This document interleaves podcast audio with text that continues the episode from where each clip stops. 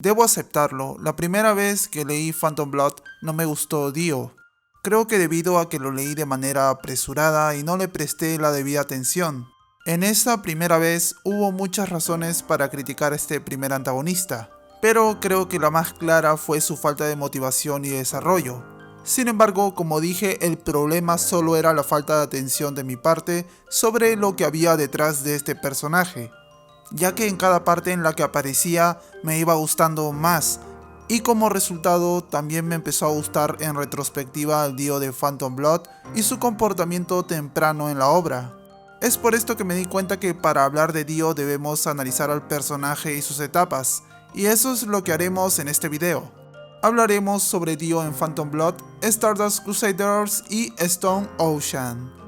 Pero antes de comenzar, no olviden que es muy importante que se suscriban y que presionen la campanita para que les llegue una notificación cada vez que subo nuevo video. No, no le crean, no pasará nada más.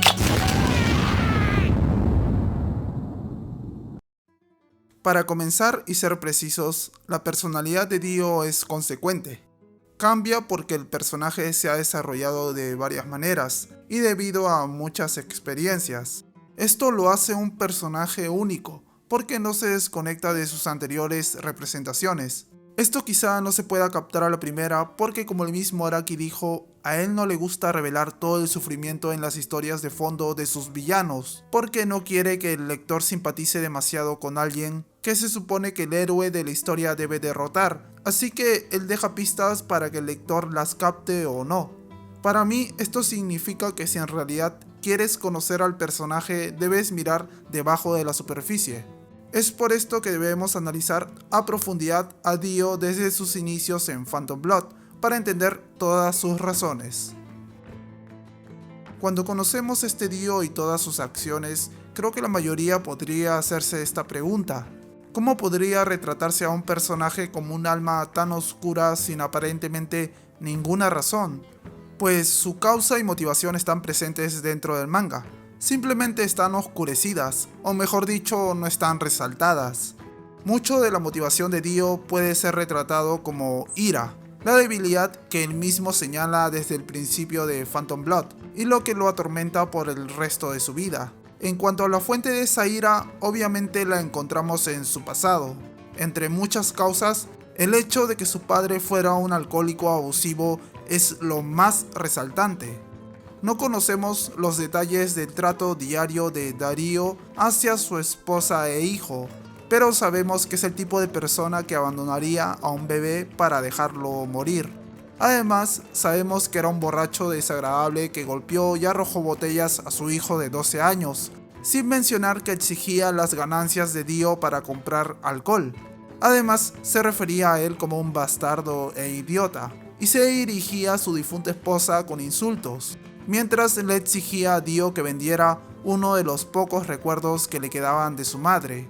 Es por esto que Dio llega a tener muchos de los signos de víctimas de abuso físico y emocional.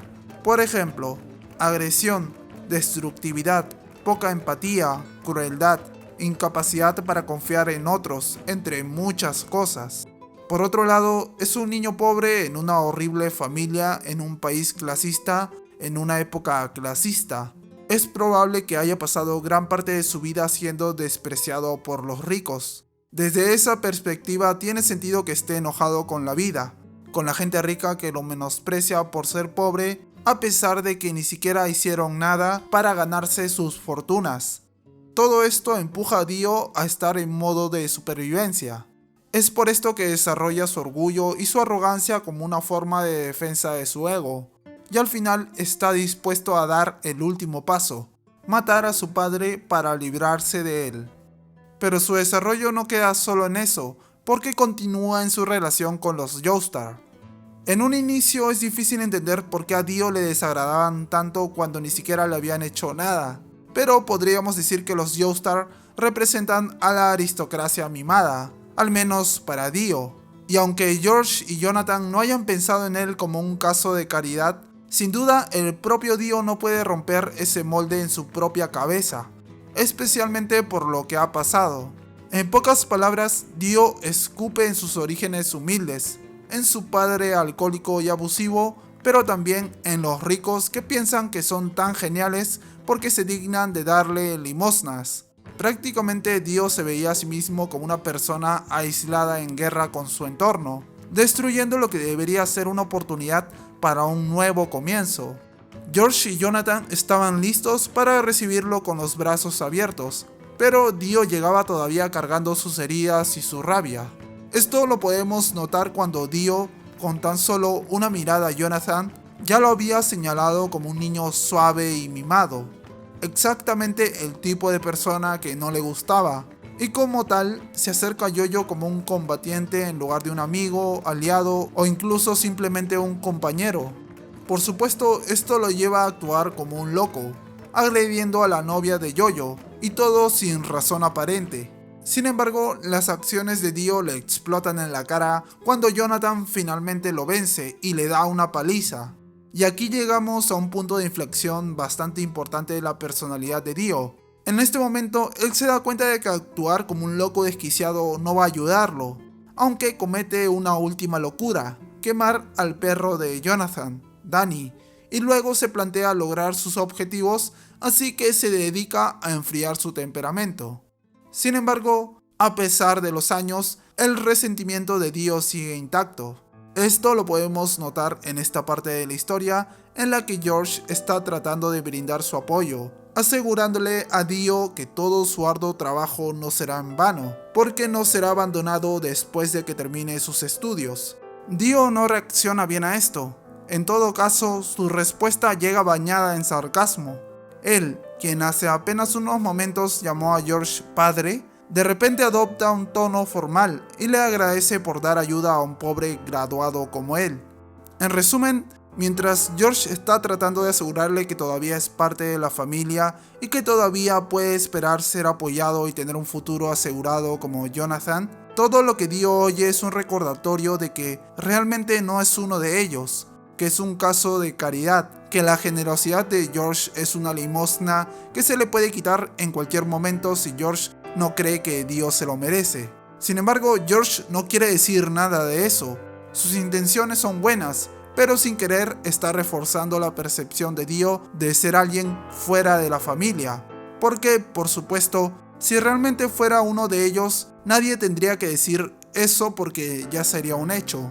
Por otro lado, Dio, por mucho que lo odie, es hijo de Darío, ya sea genéticamente o por el entorno en el que se crió antes de la muerte de su padre, Dio ha heredado el mal genio de Darío, su crueldad, su violencia, su egoísmo e incluso su tendencia al alcoholismo.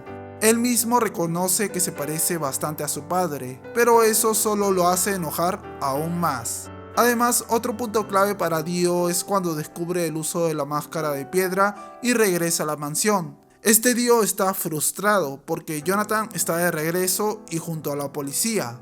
Se da cuenta que solo tiene dos opciones, el encarcelamiento como hombre o la libertad como monstruo, y elige la libertad como monstruo sin dudarlo.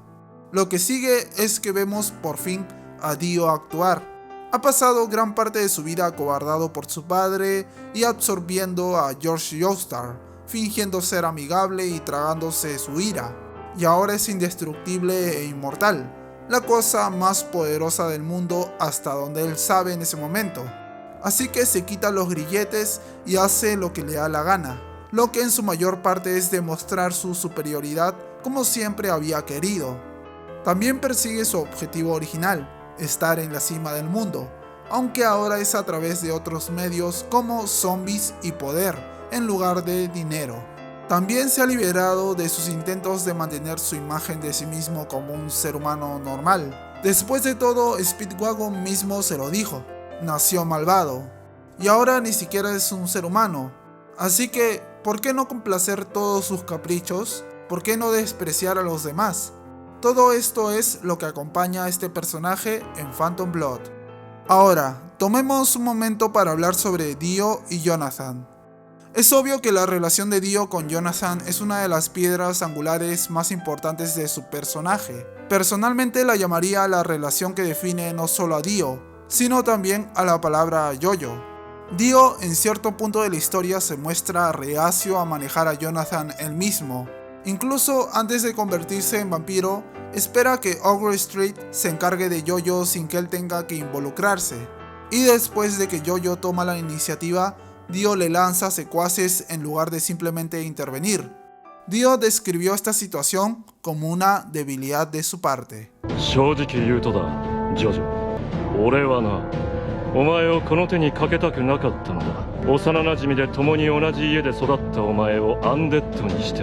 面白くもなんともないんでな。だからあの二騎士に処刑を任せてしまったのだ。だがな最後の爪で俺は甘かった。生きている貴様を見てそれは帝王としてのこのディオの精神的弱さと悟ったよ。今ためらいもなく貴様を惨殺処刑してくれよ。Además, las repetidas derrotas de Dio a manos de Jonathan llevan a convertirlo en el único hombre que Dio admira, terminando en la confrontación bajo cubierta, donde Dio declara que venera la fuerza y el coraje de Jonathan, y lo llama su otra mitad. そ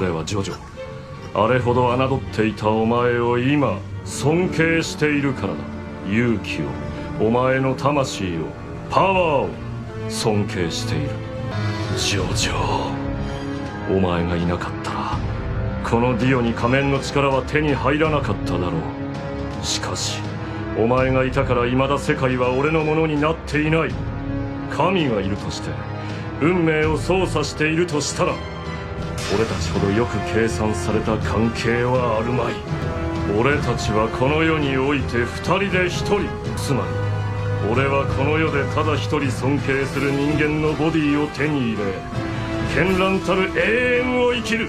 それがこのディオの運命なのだ苦痛は与えんそれが我がライバルへの最後の礼儀 Al final, cuando Jonathan fallece, parecieron llegar a un entendimiento mutuo, porque Jonathan llegó a percibirlos como vinculados, dos que comparten un único destino. Esto es bastante importante para entender al Dio que se muestra en un futuro.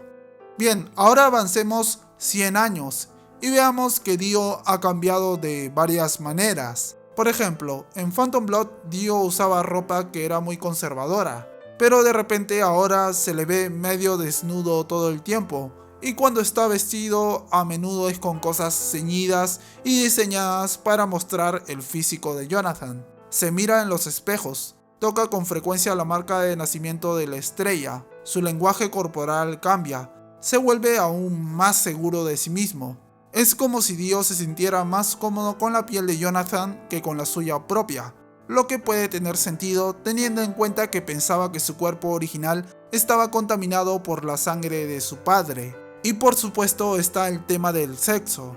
En los pocos años que pasó en la superficie, aparentemente se volvió bastante promiscuo.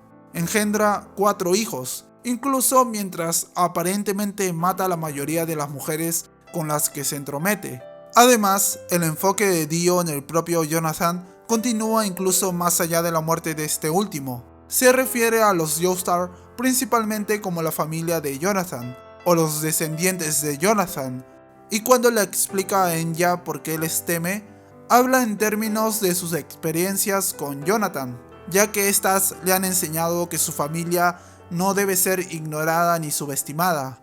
Sin embargo, si queremos saber qué hizo Dio luego de salir del mar, debemos remontarnos a Stone Ocean, porque esta parte de la obra nos detalla más sobre Dio antes de ser derrotado por Yotaro.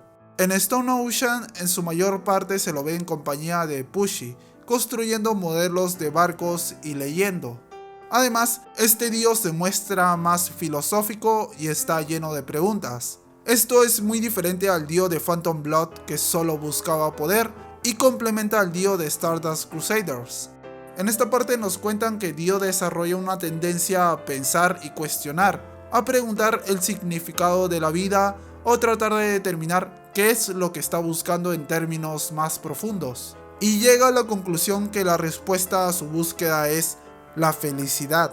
Y todo eso tiene sentido, es decir, creció infeliz, abusado y asolado por la pobreza, vio morir a su madre, desgastada por la vida y por el bastardo de su marido. Sin embargo, la felicidad no es una meta fácil de lograr, pero Dio tenía un plan, ir al cielo. Inicialmente no está claro qué quiere decir con el cielo, pero está claro que no es el cielo cristiano tradicional.